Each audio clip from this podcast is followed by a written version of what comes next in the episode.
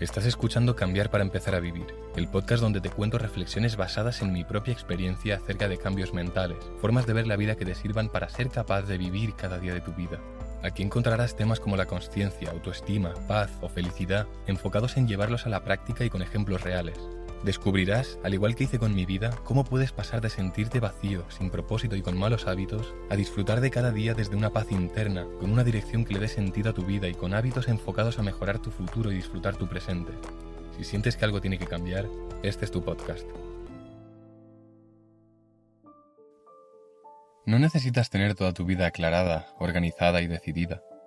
Lo único que necesitas es elegir la dirección a la que avanzarás, hacia dónde vas a ir tu punto de destino. Con esto me refiero a que no necesitas tener claros todos los pasos hasta llegar donde quieres llegar. Lo único que necesitas saber es cuál es el primer paso que tienes que dar. Y una vez lo des, se te va a desvelar como de forma mágica el siguiente paso. La vida es como en el ajedrez. Tú sabes cuál es tu meta y para llegar a ella hay varias opciones. Y puedes planear todo lo que quieras, puedes pensar estrategias, pero al final tus planes van a ser inútiles cinco pasos en adelante, porque el tablero habrá cambiado radicalmente en cinco tiradas. Por eso, lo único que tienes que tener en mente es el destino, dónde quieres llegar. Y ahí, paso a paso, tirada a tirada, movimiento a movimiento, se irá desvelando solo cuál es el siguiente mejor movimiento en función del tablero actual. Yo decidí que mi vida iría dirección de podcast, criptos, trabajar, salud, en general desarrollo personal. Esas son las ramas en las que yo me muevo. Y una vez decidida la dirección, la siguiente pregunta es, ¿qué acción puedes tomar a día de hoy que es la más adecuada para avanzar hacia esa dirección? No necesitas tener todo el mapa descubierto, no necesitas saber si en cierto momento girar a la derecha porque hay unas rocas. Ya verás esas rocas por el camino y girarás. Además, Quizás trazas una ruta en función de tu conocimiento actual y resulta que luego, cuando estás navegando, te encuentras con una isla enorme que no tenías en cuenta porque en tu conocimiento no estaba. Ahora te toca improvisar y todo el tiempo que estuviste planeando la ruta ya no sirve para nada porque has acabado improvisando, paso a paso. Así que no necesitas saber todo el camino entero y cada paso que tienes que dar para llegar al destino. Solo necesitas saber que tú estás en el punto A y quieres ir hacia el punto B. Y la vida, de forma natural, sola, te irá mostrando los pasos a medida que avances. Tú solo tienes que elegir la dirección y una vez la sepas, pregúntate, ¿qué paso puedo tomar hoy? Y actuar, tomar ese primer paso.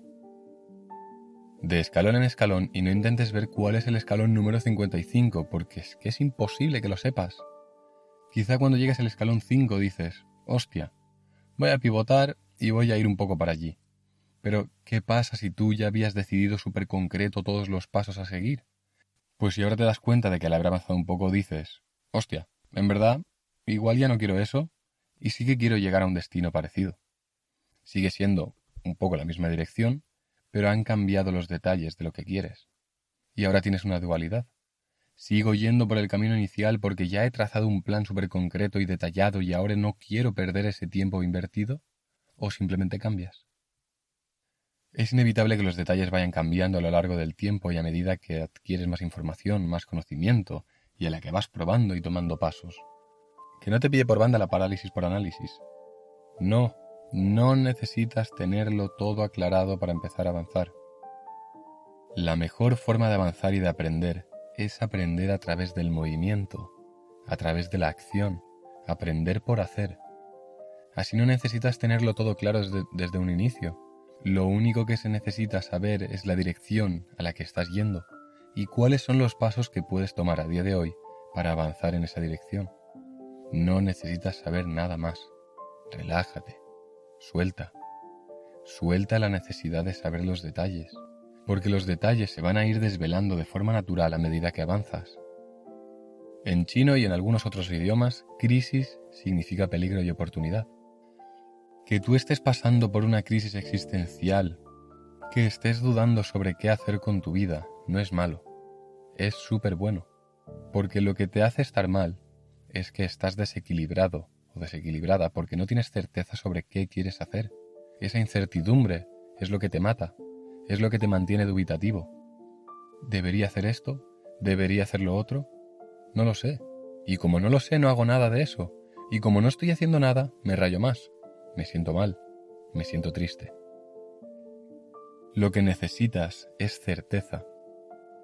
¿Y qué te va a dar esa certeza? La crisis por la que estás pasando ahora. Las crisis son excepcionales, son increíblemente buenas para darte perspectiva, para darte la certeza que necesitas para tener esa claridad y actuar con total seguridad cada día de tu vida hacia aquello que decides que es la dirección que vas a seguir. Toda crisis es una bendición. Yo he pasado mínimo por seis crisis existenciales y cada vez que tengo una me encanta.